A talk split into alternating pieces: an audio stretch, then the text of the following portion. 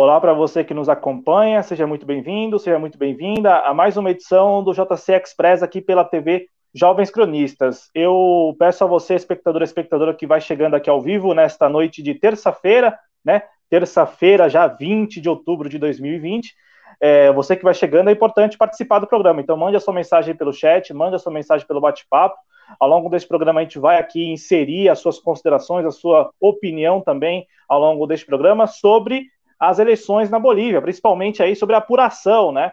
É, estava acompanhando agora há pouco a apuração já, como diria um jornalista brasileiro aí, né? A marcha da apuração já bem avançada, chegando na casa dos 80% das atas ali já apuradas, e, e vamos tratar principalmente da, das implicações, né? Dos desdobramentos da, da vitória do Luiz Arce, né? Candidato pelo MAS ali, é, após um ano de golpe na Bolívia, né? E, e, aí é algo que a gente vai até comentar aqui com o Murilo, Murilo Matias, que é o nosso convidado hoje, ele que é lá do Vozes Latinas, assim como o Igor Veloso, que também é o parceiro dele neste projeto que é impressionante, a gente sempre fala aqui e enaltece o trabalho deles, porque é, é, algo muito sugêneres, né? É algo que parte do Brasil, né? É o olhar da América Latina partindo do Brasil, né? Eu falo isso porque é muito comum a gente encontrar no YouTube mesmo, né? É, produções latino-americanas sobre o Brasil. Né? É muito difícil você ver aqui, por parte do nosso jornalismo, né, do jornalismo brasileiro, produções sobre a América Latina, né? É, e, e, isso a gente conversou várias vezes aqui, inclusive com os companheiros em outras oportunidades, porque é algo que impressiona, né? São países vizinhos com fronteiras com o Brasil, no entanto, você não tem quase nenhum material jornalístico a respeito desses países, né? Sendo produzidos aí com uma certa periodicidade. Então, o trabalho do Vozes Latinas é muito, muito importante mesmo e o Murilo Matias está aqui para exatamente conversar sobre esse processo eleitoral. Você que está com a gente aqui, deixa o like, se inscreva no nosso canal, se inscreva também no canal do Vozes Latinas, é muito importante, né? Produções aí semanais. A gente sempre fala aqui do Desafio Latino, que é para a gente aí o, o, o, programa mais importante da semana, porque de fato mobiliza, engaja, né? Muita gente. É, e vale muito a pena conferir também. Bom, sem mais delongas aqui, Murilo, a gente, nesta terça-feira, tem aí, como eu, como eu falei aqui, quase 80% das atas já apuradas, segundo o Tribunal Supremo Eleitoral da Bolívia. Isso depois de um, de um processo eleitoral muito menos, muito menos conturbado do que foi o do ano passado. Né? Inclusive, a gente até comentou aqui na TV Jovens Cruz que a cobertura jornalística da, das emissoras corporativas da Bolívia também teve um tom totalmente diferente, não teve aquela atmosfera de suspeita de ilegalidade, de irregularidade, de fraude, foi uma, uma cobertura muito diferente mesmo. E aí, isto levanta, Murilo Matias, e muita gente, um certo ceticismo né, sobre o resultado mesmo, né, ainda que um resultado muito importante, para lá de simbólico, mais que simbólico, porque é o candidato do que foi golpeado, né, o Evo Morales golpeado, mas golpeado, ainda em novembro do ano passado. Como, Murilo, podemos, na sua avaliação e pelo que você acompanha, responder aos que perguntam neste momento: o golpe acabou na, na Bolívia, né? Até a pergunta, assim, de domingo para cá, muita gente se pergunta sobre isso. Então acabou o golpe. Agora, com o Luiz Arce, com o Davi Choquehuanca, a situação é uma situação de re, re, retomada da democracia no país vizinho, Bolívia. Como podemos responder essas pessoas? Seja muito bem-vindo, Murilo, à TV Jovens Cronistas. Obrigado, Cláudio. Obrigado pelo convite. Obrigado também para todo mundo que está assistindo. A satisfação é minha de estar tá aqui falando com vocês. Tá, tá com o nome do Igor aqui, porque tá com o celular que ele estava usando antes, e porque a gente faz o trabalho junto também.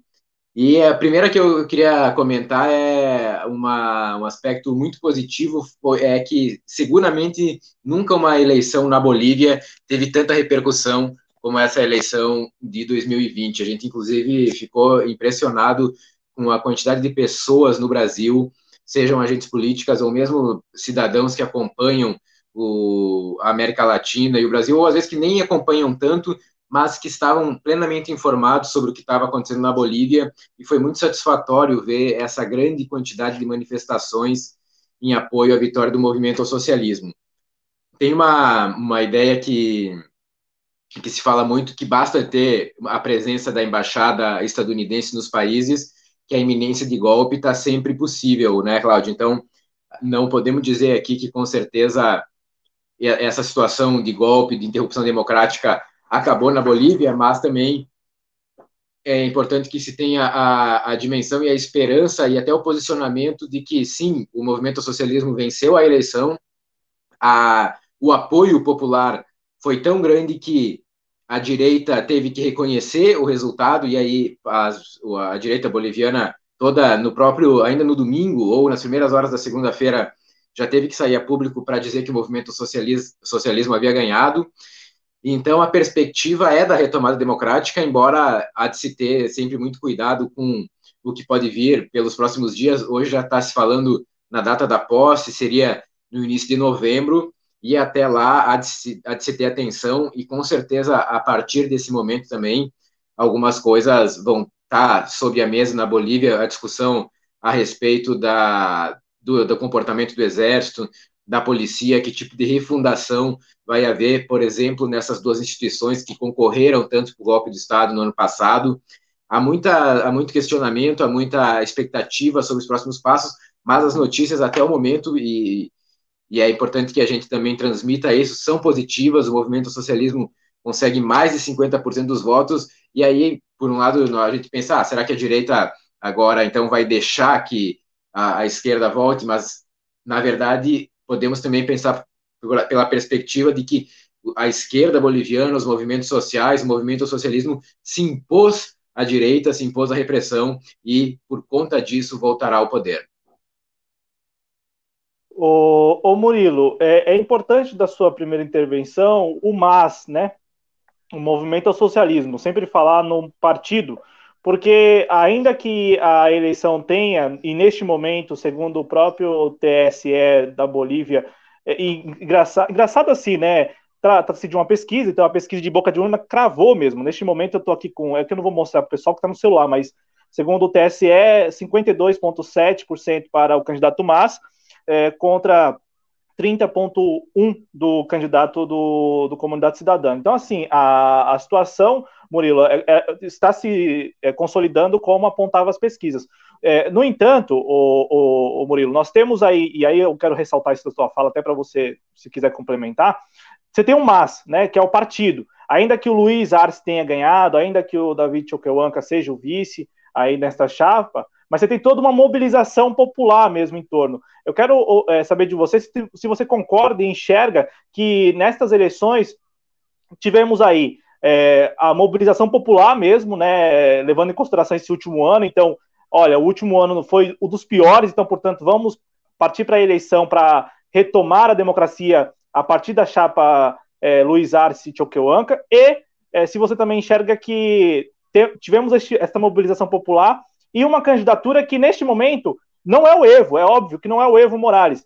E aí eu quero saber de você quem é, né, se possível, quem é Luiz Arce, quem é é, David Okewanka, que estão aí, neste momento, é, já vitoriosos. Você até lembrou, né, com o reconhecimento da, dos opositores e também com a confirmação pelas urnas. Então, esses, essas duas nuances aí desse processo. A mobilização popular que reconheceu que o último ano foi muito ruim e expressou isso no voto, e essas duas figuras que são agora alçadas à posição de presidente e vice-presidente da Bolívia.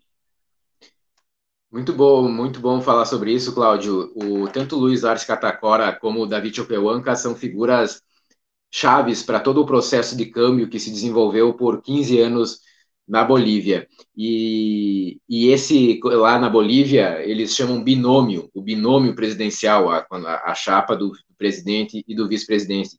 E o movimento ao socialismo, isso até a gente nem, nem comentou no, nas últimos, nos últimos ao vivos, fez um processo muito democrático e muito importante e também de engajamento com a sua militância para definir esse binômio. Foram feitas as escolhas, votações em todos os estados, em todas as províncias da Bolívia, que são nove, em que se elegiam os candidatos preferidos. Em muitos desses estados, o Luiz Arce venceu, em outros, o David Choquehuanca venceu, em outros, o Andrônico Rodrigues, que é um senador, outra liderança jovem da Bolívia, venceu.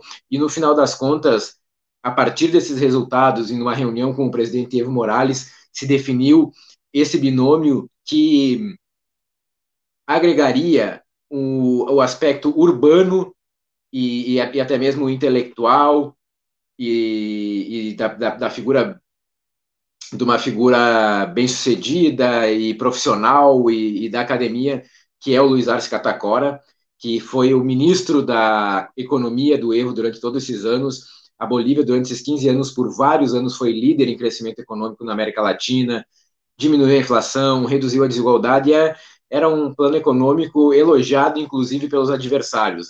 Outro ponto fundamental foi a nacionalização dos recursos naturais. Então, o Luiz Arce chega com todo esse gabarito de ser esse ministro do chamado milagre econômico boliviano. E se todo mundo fala que em eleição a questão econômica, a questão do bolso do eleitor é sempre muito importante, essa foi uma aposta que se mostrou completamente correta ao, ao trazê-lo como candidato e, e, ele falar também muito na necessidade de estabilização e crescimento econômico. E só mais um aspecto aí, menos técnico e mais de análise de como foi a campanha, a se destacar também a, a alegria, o entusiasmo, a força, a garra com que o Luiz Arce fez a campanha. O tempo inteiro ele estava mostrando que ele estava muito afim, que estava muito feliz, e isso também foi fundamental para, apesar do clima, do ambiente pesado e de repressão, jogar a campanha do movimento ao socialismo para cima. E em relação ao David Choquehuanca, ele foi o ministro das Relações Exteriores do presidente Evo Morales. Em geral, nos países da América Latina, eles não chamam, eles chamam o chanceler, a cancelaria. E o David Choquehuanca é um líder aimara que traz uma série de ideias de conceito de descolonização e foi também fundamental para a transformação da Bolívia no cenário externo enquanto posição de país soberano e altivo. Uma desse, um desses momentos foi, por exemplo, quando a Bolívia exigiu uma renegociação com o Brasil, com o Brasil do, do ex-presidente Lula, à época ainda, em relação a uma planta da Petrobras que tinha na Bolívia, e aí o presidente Lula fez essa renegociação a, respeitando a soberania do povo boliviano e, ao mesmo tempo, garantindo os interesses do povo brasileiro.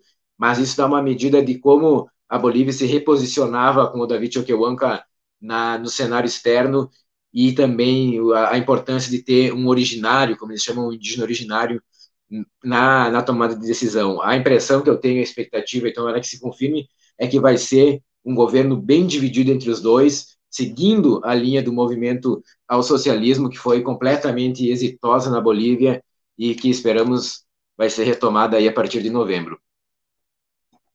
Ô, ô Murilo, é, pedindo ao nosso público que quem for chegando, deixe o like e também participe desta conversa, mandando aí as suas dúvidas, por acaso, né?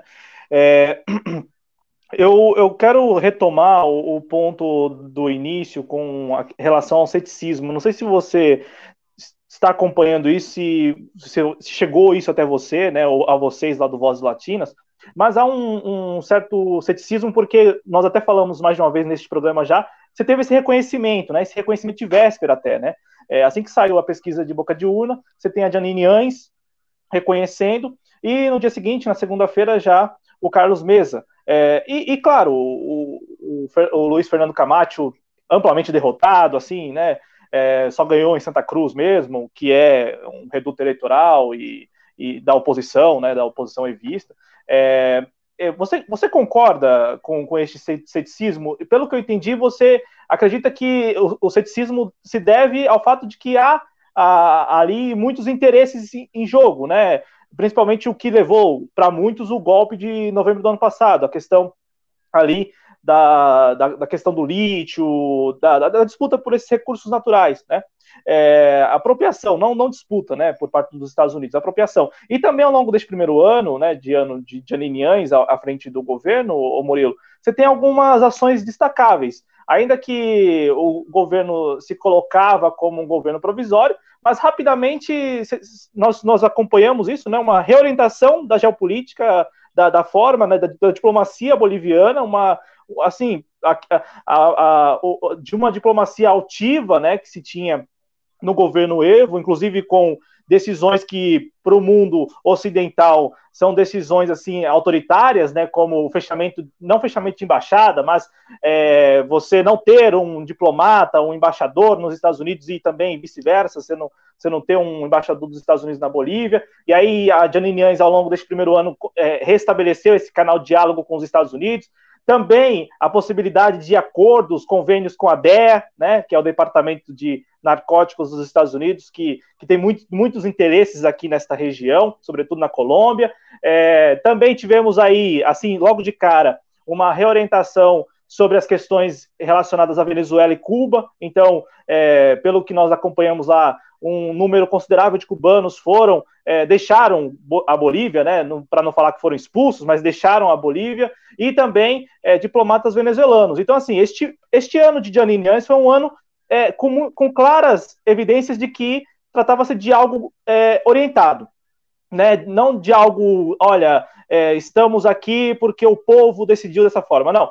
É, a, a, na primeira oportunidade que teve, o governo de Linianes começou a reorientar toda a diplomacia boliviana e também outras, outros setores aí é, do governo, né, da institucionalidade é, boliviana. É, só para retomar, você, você enxerga esse ceticismo é, mais pelo lado de a presença estadunidense na, na Bolívia e também esses interesses em torno dos recursos naturais, ou na figura do Luiz Arce, né? Até você mesmo disse agora há pouco, é, trata-se de uma pessoa que passou por muito tempo no Ministério da Fazenda, da Economia da Bolívia, foi o responsável ali pelos, pelo plano econômico que é, de muito êxito, né? A Bolívia até o golpe era o único país da América do Sul que crescia, né? Olha só, né? É, tinha o PIB crescendo anualmente, né? É, você acredita que esse ceticismo se deve mais à presença estadunidense ou ou, ou a, a, figura do Luiz Arce? Eu falo isso porque há muita gente, no campo progressista, inclusive, é, levantando essa questão, né? Levantando a questão de que o reconhecimento muito rápido e o fato do Luiz Arce ter esse histórico é, na área econômica poderia, de repente, aí representar não uma, um, uma, uma mudança é, efetiva, né? Só algo ali é, apenas transitório. O que, que você acha a respeito disso? E se chegou isso para você também, Murilo? Não chegou, não, Cláudio. Agora talvez possa ser uma situação de receio e é natural que se tenha, por exemplo, quando se tem a situação do Lenin Moreno, que venceu a eleição apoiado pelo Rafael Correa e tão logo chega ao poder já começa a traicionar o que foi a Revolução Cidadã no Equador. A gente acredita muito fortemente que isso não acontecerá na Bolívia, porque o Luiz Arce Catacora, claro que é uma liderança importante desse processo, mas realmente o que pesa mais é a, é a força dos movimentos sociais. Agora, eu com certeza há de se ter é, um pouco de cautela com o momento, porque eu, inclusive, havia escrito uma matéria na semana passada falando que existia medo de fraude, de repressão, existia um toque de recolher anunciado previamente que acabou não se concretizando. Agora, também é importante a gente lembrar que a Bolívia chega nessa situação de, de eleições depois de que essas eleições foram por quatro ou cinco vezes adiadas. E aí, há dois meses atrás, o país ficou praticamente paralisado por duas semanas, quando os movimentos sociais bloquearam as estradas, exigindo a renúncia do governo Anhes e a, e a realização de eleições. Eles não conseguiram a renúncia da Anhes, mas conseguiram que ela não, que ela retirasse a sua candidatura e isso criou também um ambiente de pressão para o governo e uma, uma possibilidade de ascensão do movimento ao socialismo e de ascensão, eu diria até uma consolidação junto com seus apoiadores. E o que eu acredito que possa estar acontecendo agora também é que, assim como em 2019, quando saíram os primeiros resultados, a direita já foi para a mídia, já foi dizendo que ia ter segundo turno, que ia ter fraude, o que está acontecendo agora é uma comunicação muito inteligente do movimento ao socialismo, deixando muito claro de que sim, vencemos a eleição, vencemos por uma margem incontestável, e a partir daí vamos assumir o governo, e, e eu acredito que vai ser colocado novamente a política que era feita pelo presidente Evo Morales. Claro que por baixo da, dos panos aí pode existir algum tipo de negociação que a gente não está sabendo, mas as informações que a gente tem, por enquanto, são essas que, que eu te falei aqui, Claudio. Esperamos que o Luiz Arce chegue à presidência e continue com o legado do movimento ao socialismo durante esses 15 anos, e aí vai caminhar para 20 anos agora, apesar dessa interrupção de um ano, seria, vai ser um período bem importante aí da esquerda boliviana à frente do país.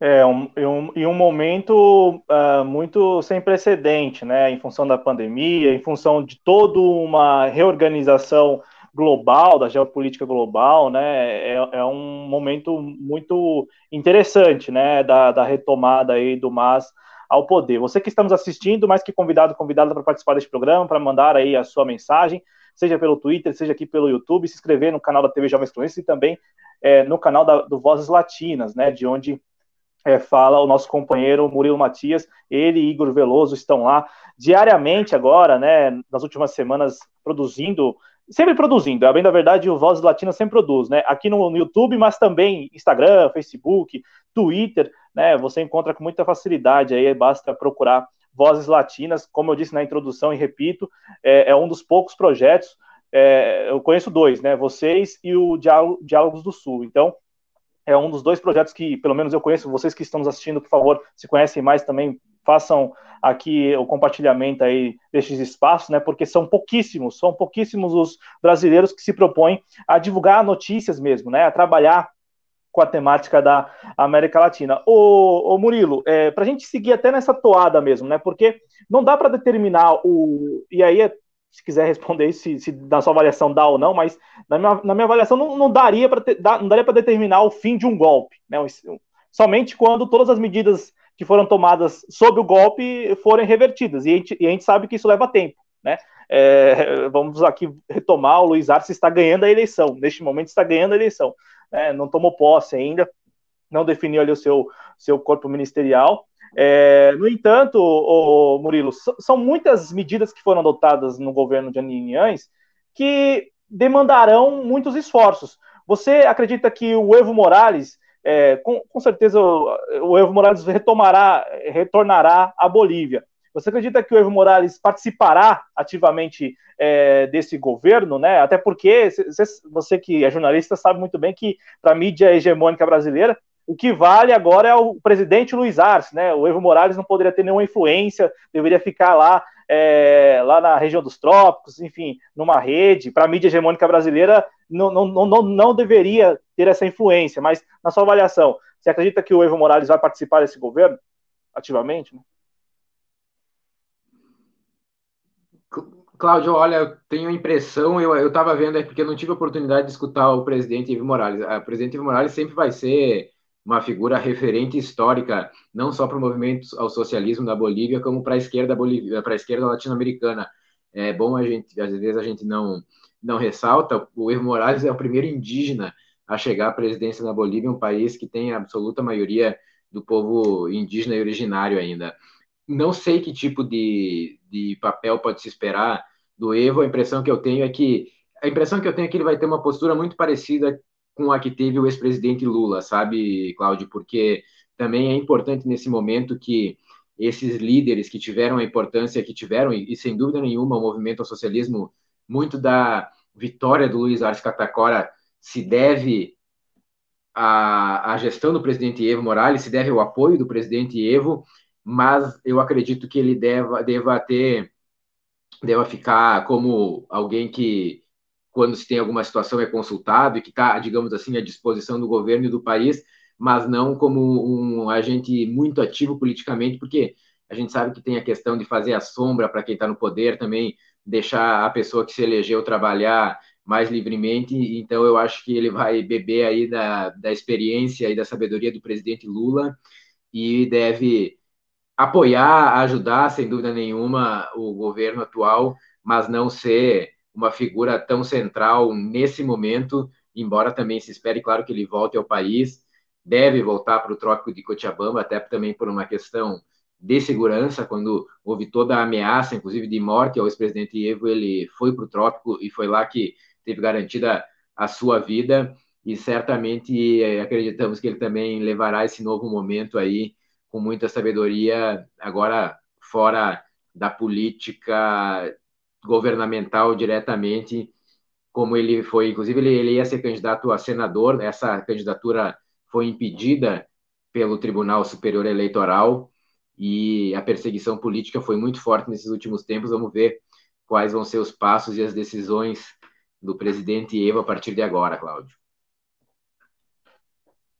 É, eu, eu digo isso, ô Murilo, porque assim como você destacou até a figura do ex-presidente Lula, né?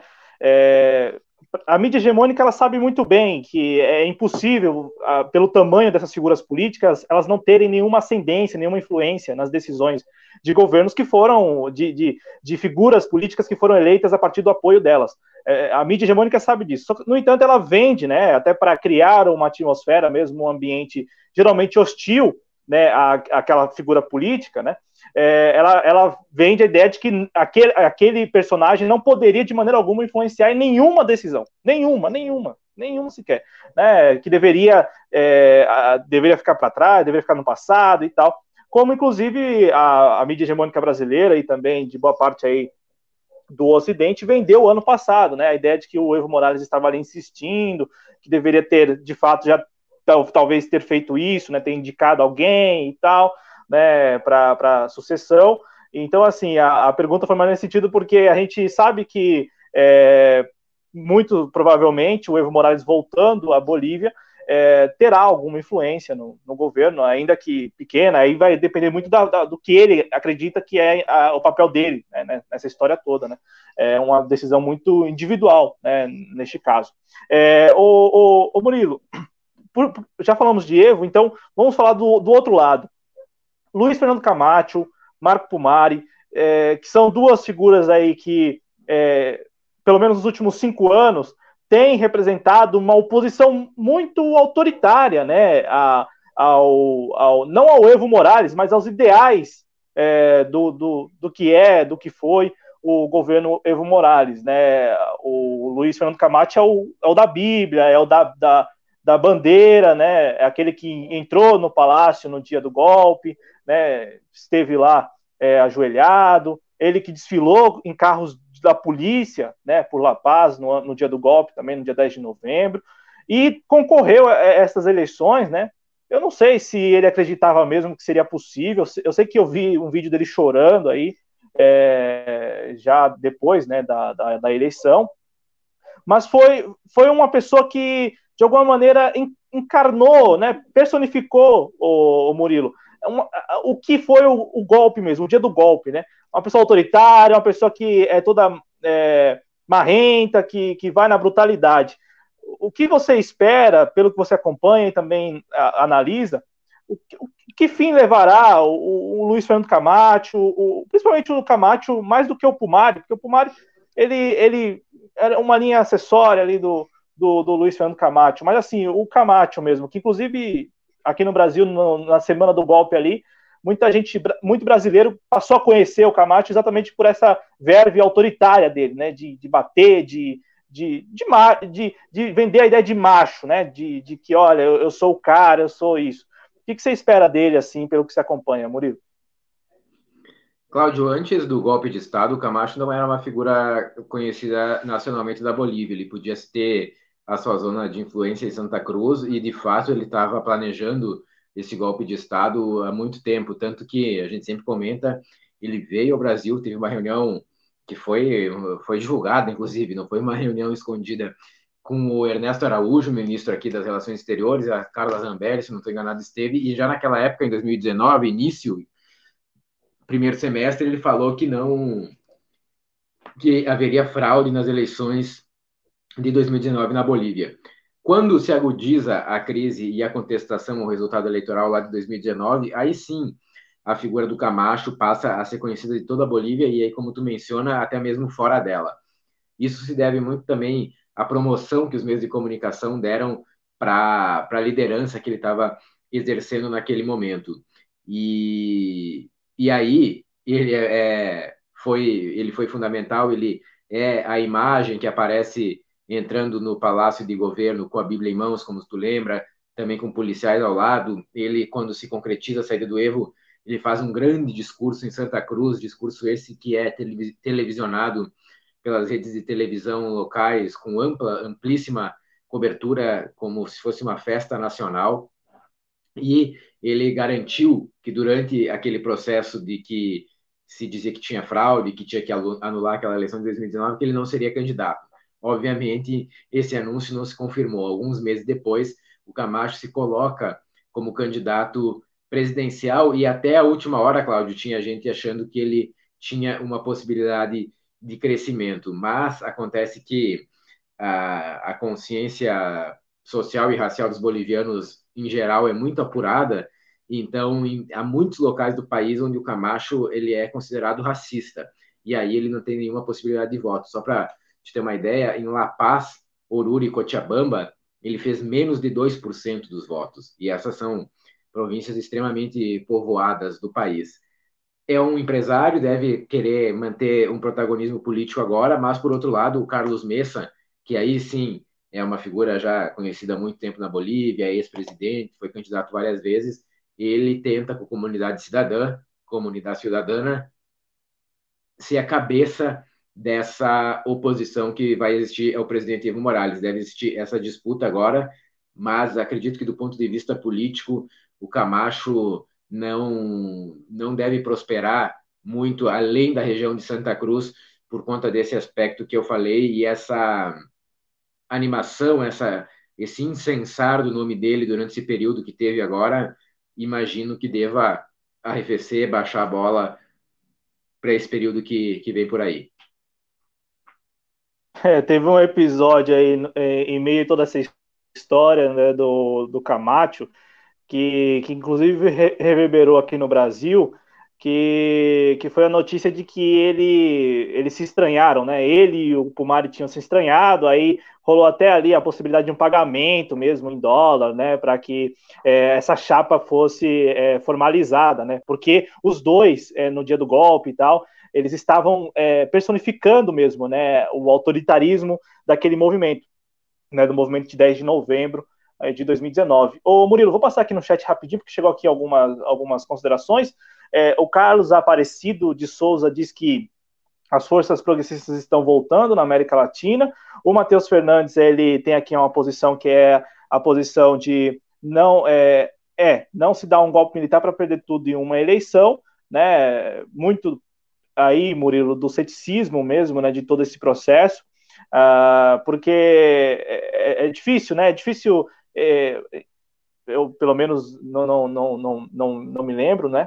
Mas é muito difícil essa questão de, de um reconhecimento daqueles que estavam até a semana passada estimulando um clima de ódio mesmo. É, a propósito, Murilo, eu falei no início do programa sobre a questão de uma eleição bem menos conturbada, mas assim, é, na véspera, é, muita campanha né, contra o MAS, inclusive vocalizadas, essa campanha vocalizada por ministros do governo janiniães, né, tanto o ministro de governo como também o ministro da Justiça. O ministro da Justiça chegou a falar que se o MAS não ganhasse, sairia matando pessoas, né? É, isso na semana passada. Então, assim, a campanha na, na véspera, pelo menos, foi como sempre, né? Aquela campanha de terrorismo mesmo. Se você quiser falar sobre isso, Murilo, você fica à vontade. Aí, na sequência, eu passo aqui uma pergunta que chegou do Adriano, que também é uma pergunta que é muito válida a ser feita sobre o parlamento foi, sabe, Cláudio, o que foi impressionante para nós foi que, apesar desse clima de repressão, de intimidação que existia na Bolívia, os atos de campanha do movimento socialismo foram tão impactantes como que a gente vivenciou no passado estando na Bolívia. Essa vez a gente via aqui e ficava impressionado com a coragem do povo, inclusive com a questão da pandemia, as pessoas com a máscara, mas não se não se furtaram aí as ruas para fazer o que eles chamam de atos multitudinários, que é quando reúne uma, uma grande quantidade de pessoas. Então, isso também foi um aspecto decisivo para mostrar a força do movimento socialismo em campanha, ah, em El Alto, em Oruro, em Cochabamba, mas também em outras regiões do país.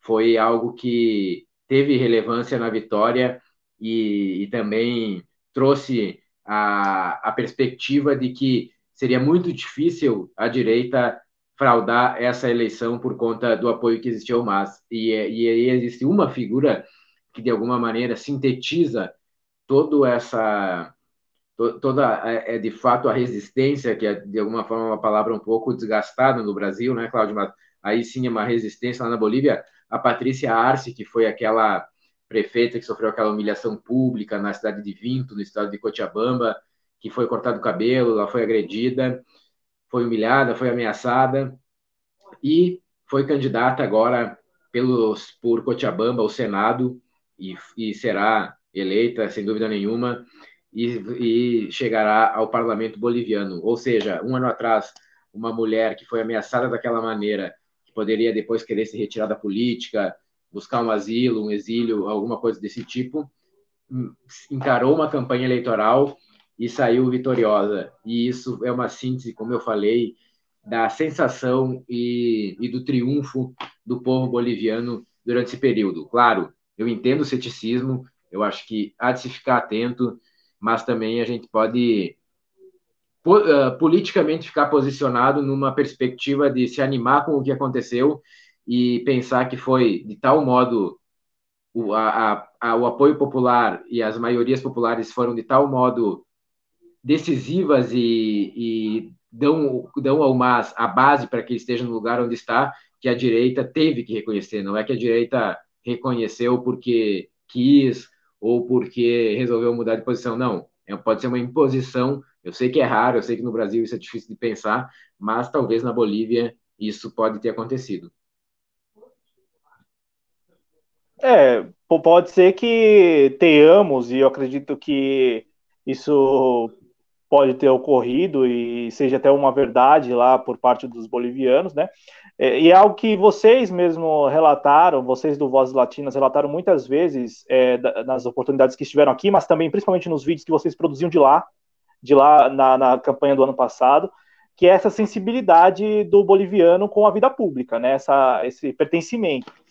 É, eu falo isso porque às vezes para nós aqui é um tanto estranho isso, né? Em um ano o país que tomou um golpe, né, um golpe autoritário, armado, né, com polícia, fazendo motim, com polícia, rondando casas, com essas situações como você relatou da prefeita de Vinto, mas também com invasão tanto da polícia como também da mídia, a casa do então presidente, né, para mostrar ali um, um guarda-roupa, a cama, enfim, é, todos esses requintes, né, de, de autoritarismo, é, de repente isso é, é estranho para a gente, porque para nós aqui, como nós não temos esse pertencimento, né, da, a, a, grande maioria do povo brasileiro não se sente parte da vida pública, de repente, na nossa realidade, é, devemos que devemos esperar, esperar por mais tempo, né, eu digo passar por essa situação de repente semelhante a, a, de um golpe ou de guerra híbrida, como é que a gente anda vivendo, né? Então, como nós não temos essa, essa sensibilidade de pertencimento mesmo à vida pública,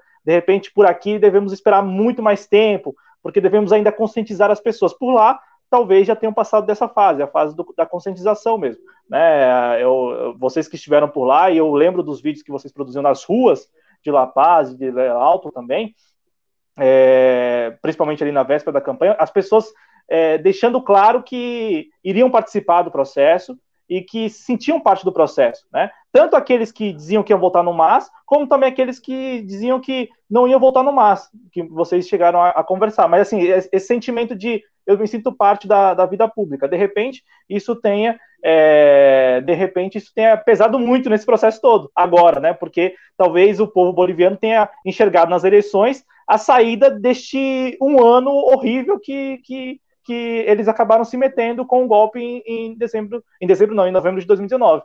Eu falo isso, Murilo, porque para nós brasileiros é estranho, né? Porque nós aqui boa parte não tem, não se sente parte do processo, então não necessariamente a eleição é uma válvula de escape, né? Não necessariamente, às vezes a, a eleição por essas bandas aqui acaba agravando a situação.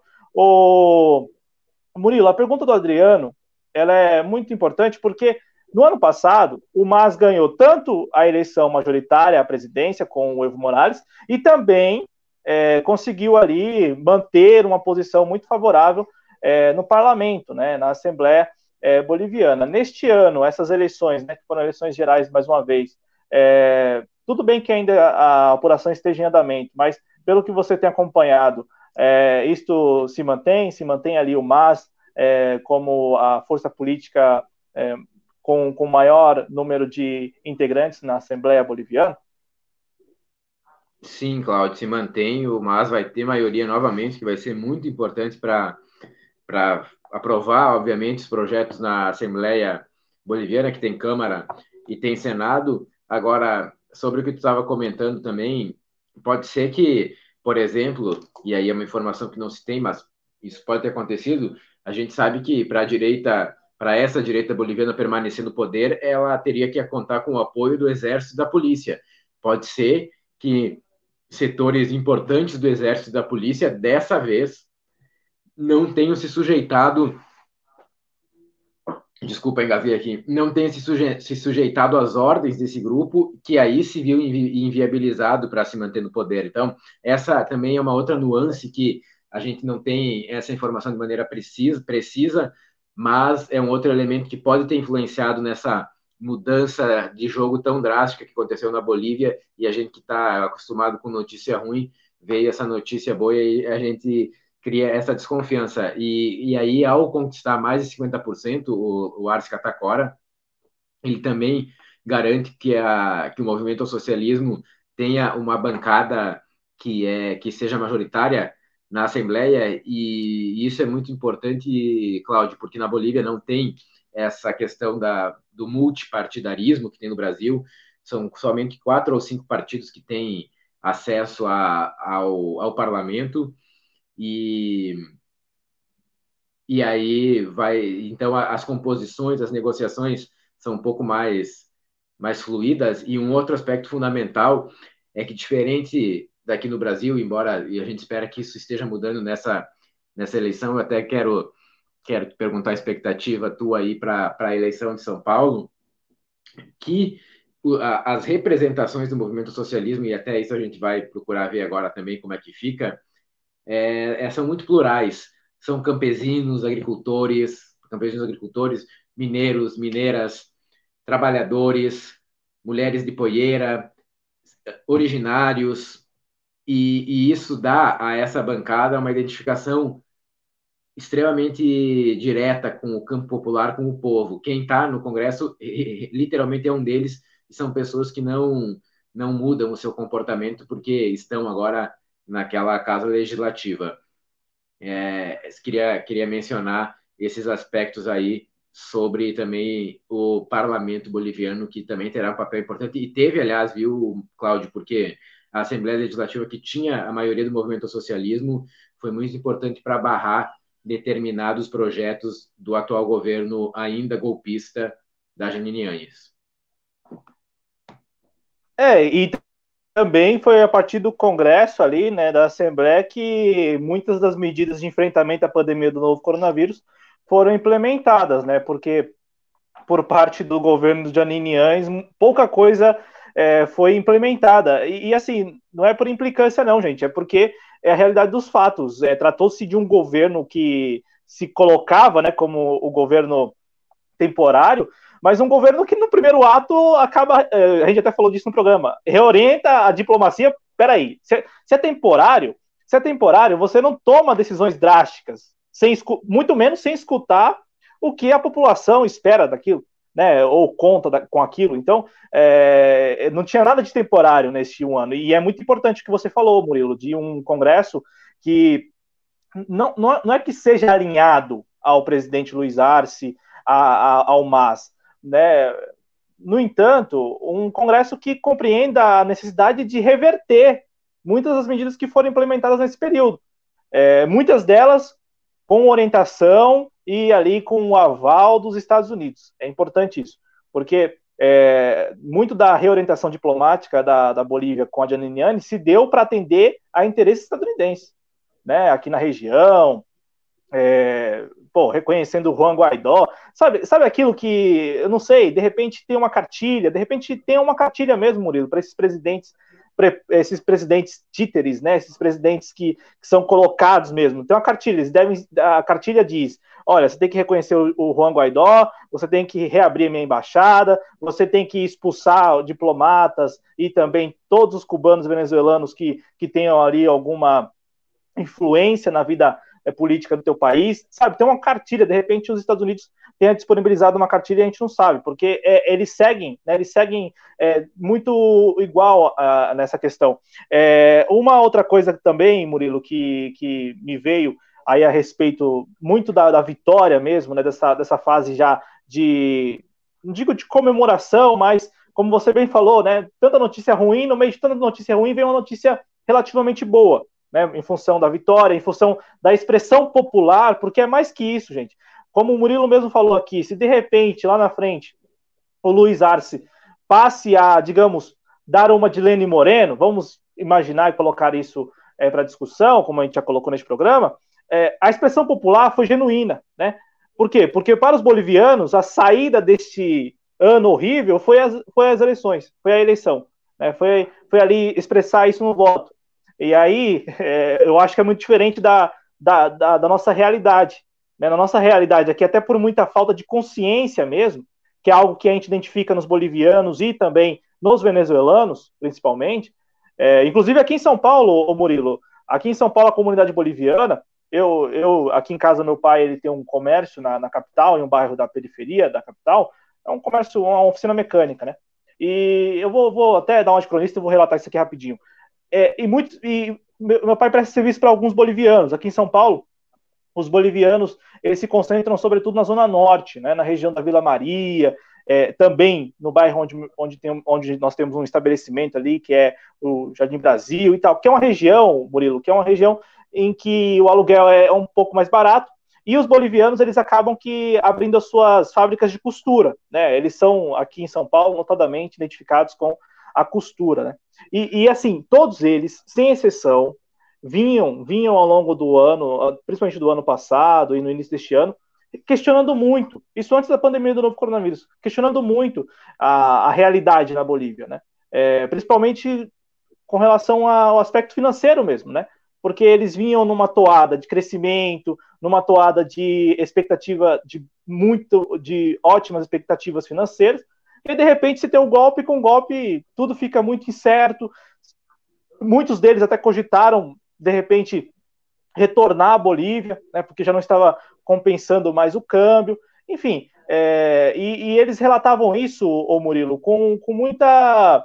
É, assim, sem, com, é, de maneira voluntária né, de maneira voluntária, assim, sem, sem você perguntar, sem você é, querer saber sobre o que ele pensava sobre o país, sobre a Janine sobre o governo, é, vinham com esses questionamentos, né?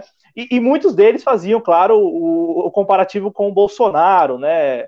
É, inclusive tem um que sempre fala isso, né? Que, que é, é igual quando perguntam, né?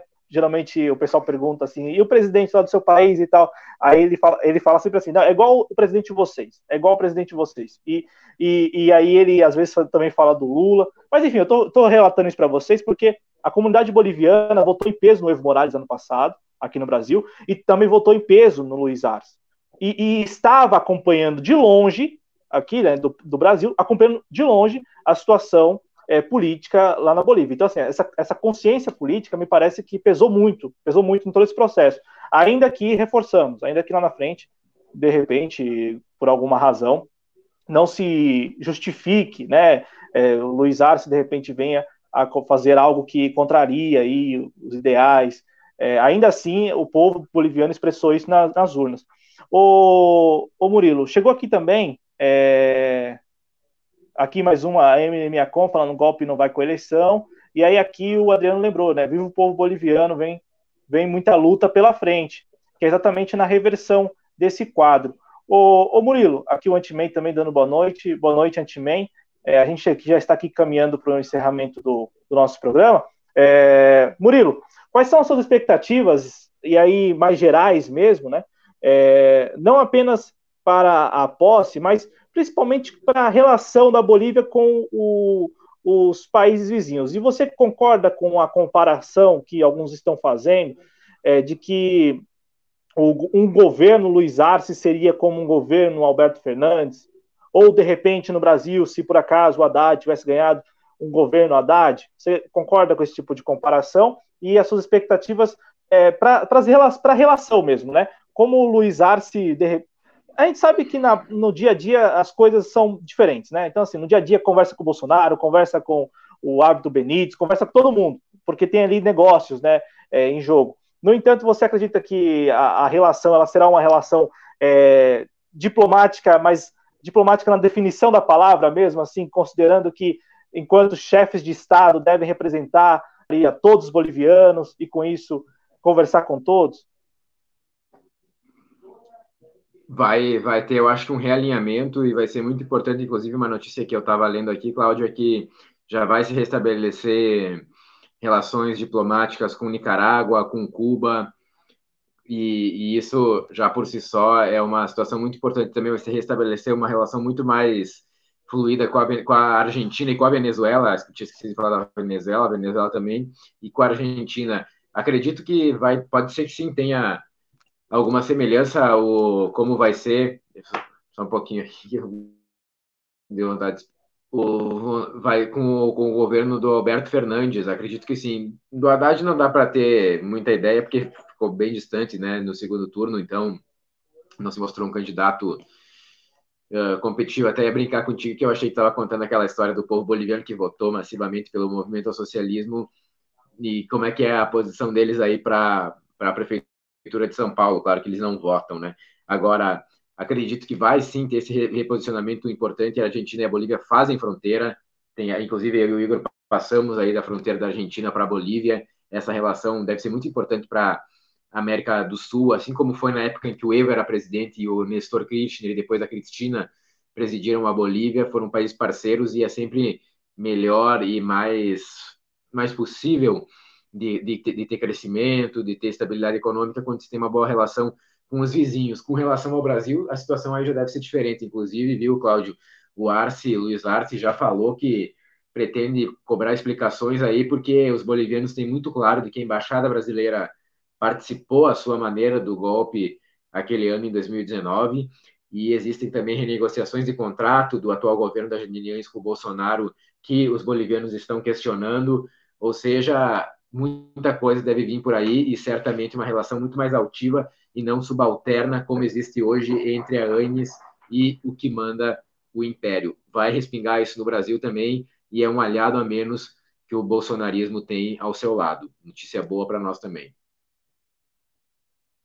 É, isso, isso é muito importante, isso é muito importante, porque para o governo brasileiro, a Janine Anes, né, era aí uma aliada. Inclusive, é, fal falamos por alto aqui, mas a essas denúncias, essas evidências de que houve participação, da, da no caso aqui do Ministério das Relações Exteriores, é, no golpe e também na manutenção né, do governo de Aniniães, é algo que espero que em algum momento a gente possa ter aí informações se, se isso com, com, com, se isso de fato aconteceu ou não, né? Se isso condiz com a realidade ou não, porque é, a, a, dúvida ela já é muito difícil. Inclusive ano passado também tivemos aqui um estremecimento, uma situação muito estranha que para a boa parte da população brasileira não teve nenhuma explicação com relação ao governo paraguaio, né? Ali com a binacional Itaipu e tal. Então assim, a gente está falando aqui de assuntos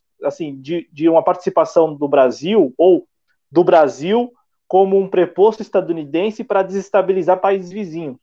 É, e, né, e isto a gente tem que olhar com muita atenção e cobrar eh, explicações, ainda que a gente saiba que os canais estão todos obstruídos, então provavelmente é muito difícil que a gente tenha alguma explicação aí no curto prazo, mas é muito importante a vitória do Luiz Arce nesse sentido de querer explicar essas, esses, essas pontas soltas, né?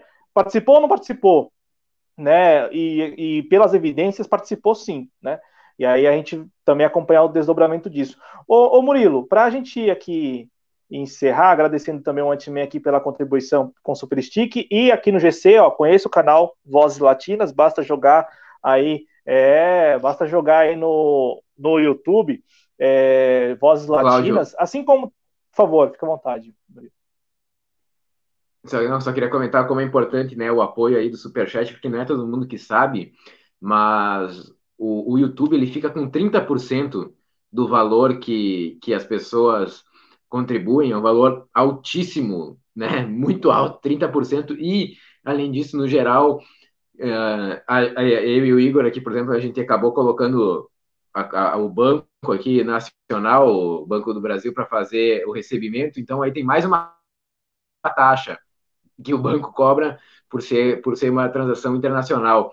Então, aí, reforçar aí para quem puder contribuir também com o trabalho do Cláudio aí, do Adriano, e toda a equipe dos Jovens Cronistas que estão todo dia aí trazendo notícias e, e apesar aí dessa, desses embrólios, dessas dificuldades, estão aí se mantendo há muitos anos com o canal. Então, quem puder contribuir, a gente também reforça o pedido aí para os companheiros.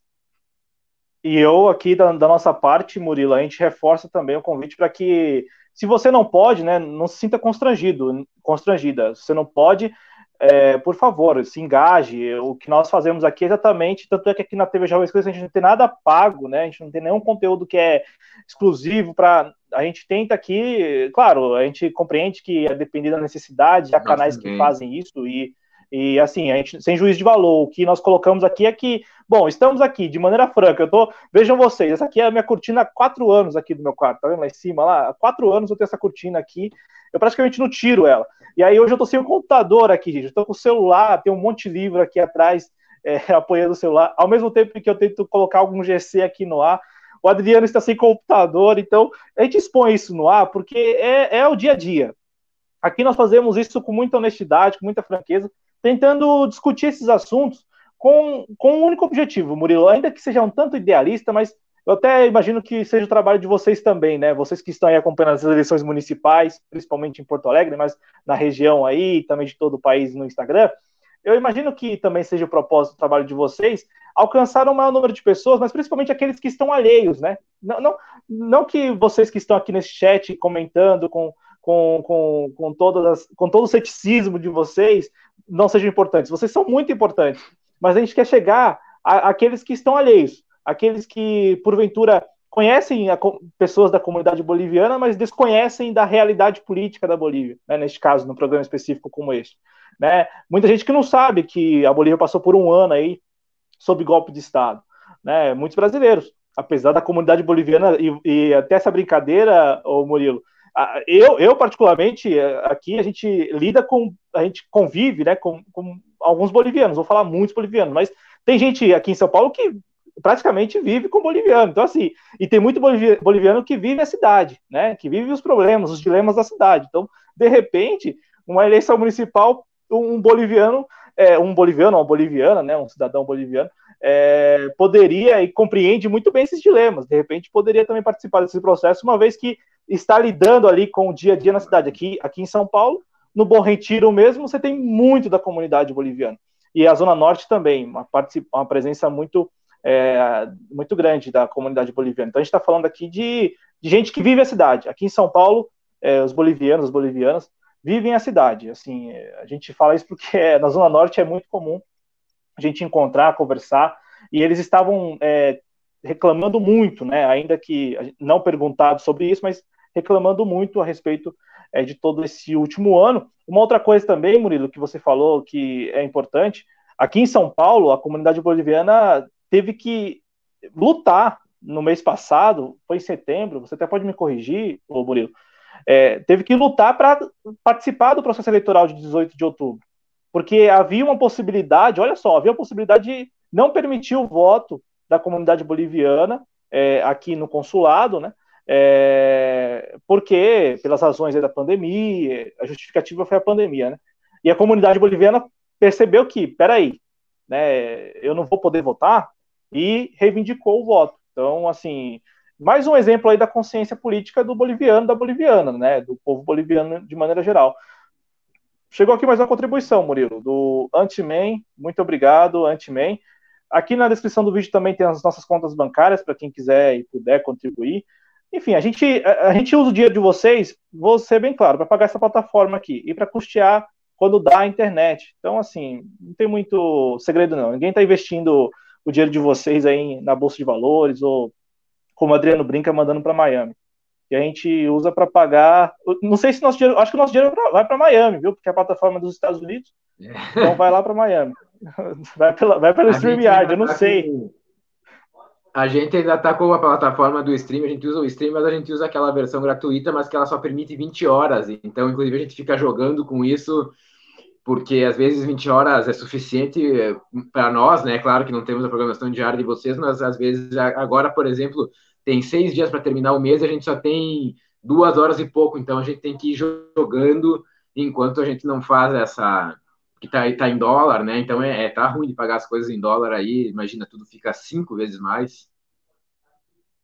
É, cinco, seis vezes mais. Então, assim, tá pesando bastante. Por isso que a gente pede a contribuição do nosso público aí.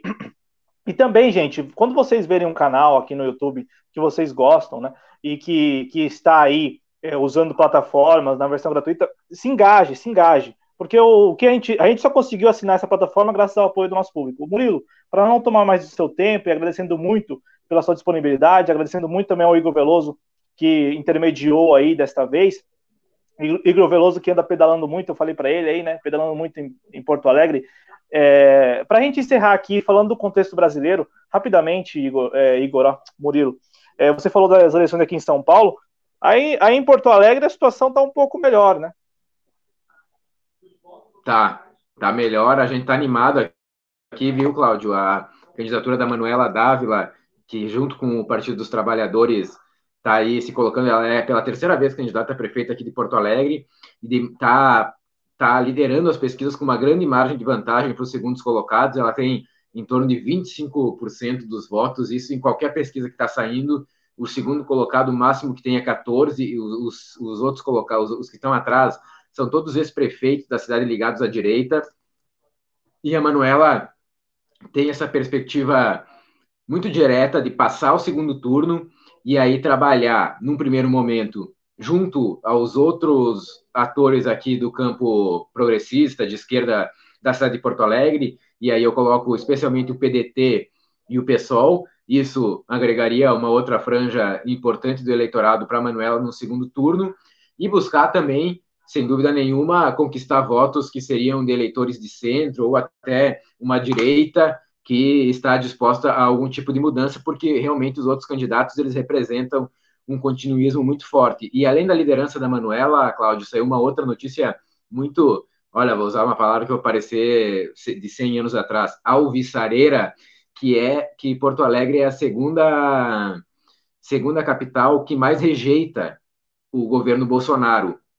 E aí, num segundo turno, isso eu acredito que possa acontecer, não sei se vai ser bem assim, mas vai ter a Manuela Dávila, que tem, aliás, um candidato do PT como vice, Miguel Rosseto, que foi um ministro importante dos governos Lula e Dilma, contra um candidato da direita. E aí, esse candidato da direita deve ser associado ao Bolsonaro de maneira legítima, porque realmente estará ou representando o campo bolsonarista ou muito próximo dele.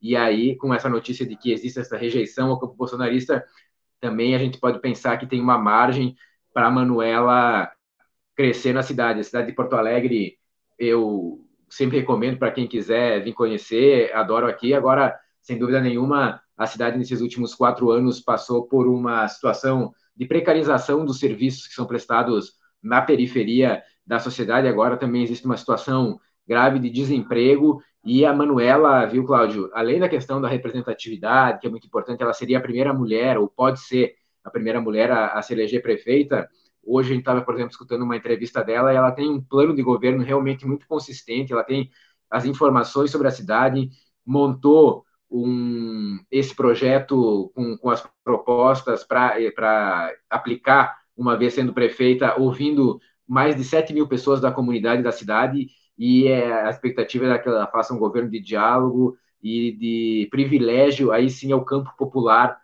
na cidade. Estamos com esperança aqui. Eu quero saber se aí em São Paulo tem esperança do Boulos chegar ao segundo turno.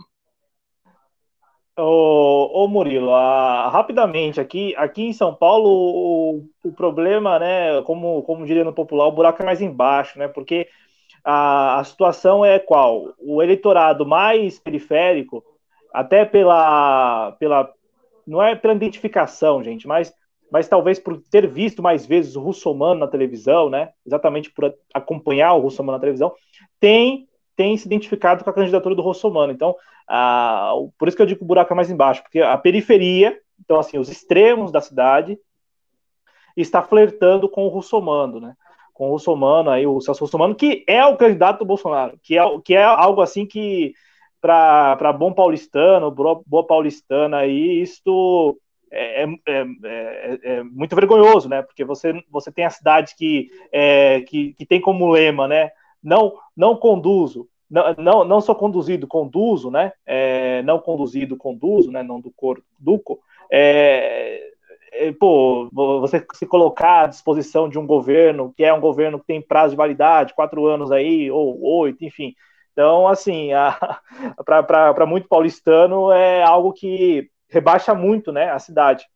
Já respondendo a sua pergunta sobre o Guilherme Boulos, bom, o problema do Guilherme Boulos, o Murilo, aqui na cidade, é que ele não é conhecido e, e aquelas poucas pessoas que conhecem ele não conhecem ele, digamos, da forma que nós conhecemos. Né?